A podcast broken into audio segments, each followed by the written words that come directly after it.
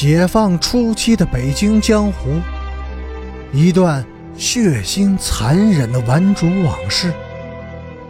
欢迎收听《北京教父》第二百一十四集。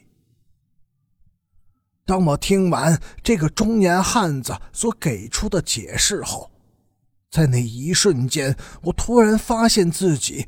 不知道应该说些什么。宾雅君用力的推了阮平金一把，示意他带着小妹快点往前走，但是他自己却回过身站住了。他的手里紧握着一把锋利的匕首。然而，阮平金和小妹都没有走。小妹紧紧地抱住了边雅君的左臂，全身都倚在他的身上。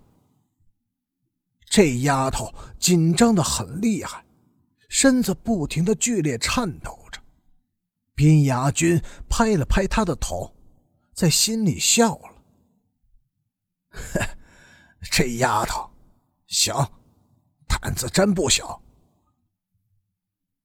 双方相距七八步的距离对峙着，赫尔根和花太岁肩并肩的站在阴影中，看不清他们脸上的神色，只有他们手中的凶器一闪一闪的泛着寒光，那是一把利斧和一把砍刀。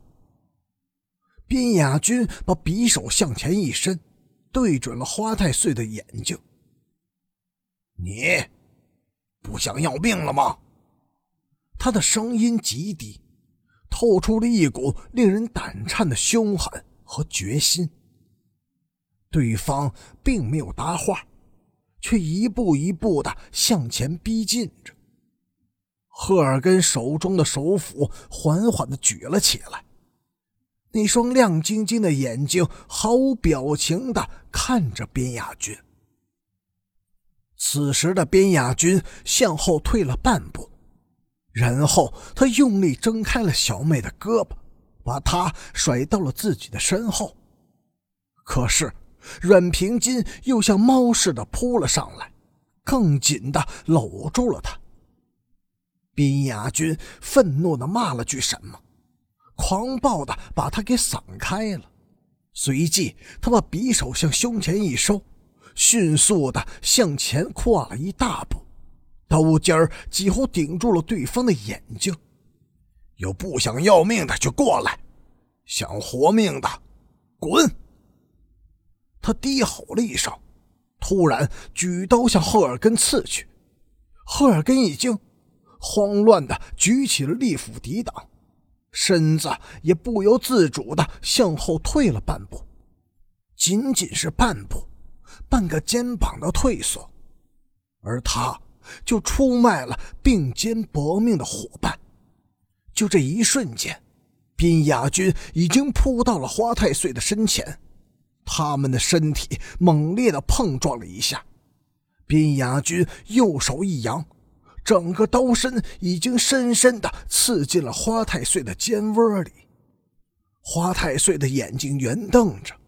不知所措的歪着脑袋看了看自己的肩膀，似乎没有弄清楚究竟发生了什么。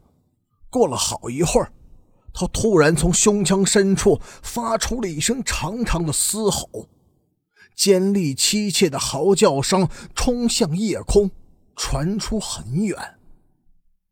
宾雅君已经退回了原地，匕首仍然收在胸前。而刀尖上，黑稠的血汁一滴滴的淌落在地上，令人不寒而栗。下一个，轮到你了。他把带血的匕首又指向了赫尔根的眼睛，你也得死。赫尔根茫然的望着毕亚军，又抬起头来望了望夜空。深深的吁出了一口气，手中的利斧也慢慢的垂了下来。他，胆怯了。花太岁倒在了他的脚下，正在痛苦的翻滚、挣扎和扭动。他显然很疼，身体缩成了一团仿佛要用整个身躯把受伤的肩部包裹起来。赫尔根弯下了腰。这种情况，谁都会以为他要救助自己的同伴。边雅君趁机悄悄地偏了一下头，去看了看阮平金和小妹。小妹仍站在他的身后。阮平金却不在了，他吃了一惊，在黑暗中，阮平金正沿着墙根越过了他，已经接近了花太岁。他要干什么？就在这时，出事了。赫尔根从地上捡起了花太岁的砍刀，没有丝毫犹豫和怯懦，砍刀和利斧一齐高举着，向宾雅君的头顶。劈了下来，他根本无法躲开了。仓促中，他伸出左手想去挡架住砍刀，但一下子就被砍中了臂膀。他身子一歪，向前冲了一步，跪在了地上。这个动作使他侥幸地避开了利斧的致命一击。那把利斧。带着尖利的风声，从他的头顶上方飞了过去，砸在了古老的青砖墙上。那堵青砖墙像一面破鼓似的，被重重的擂了一锤以后，发出了一声非常沉闷的巨响，整个大地都随着这声巨响而震荡。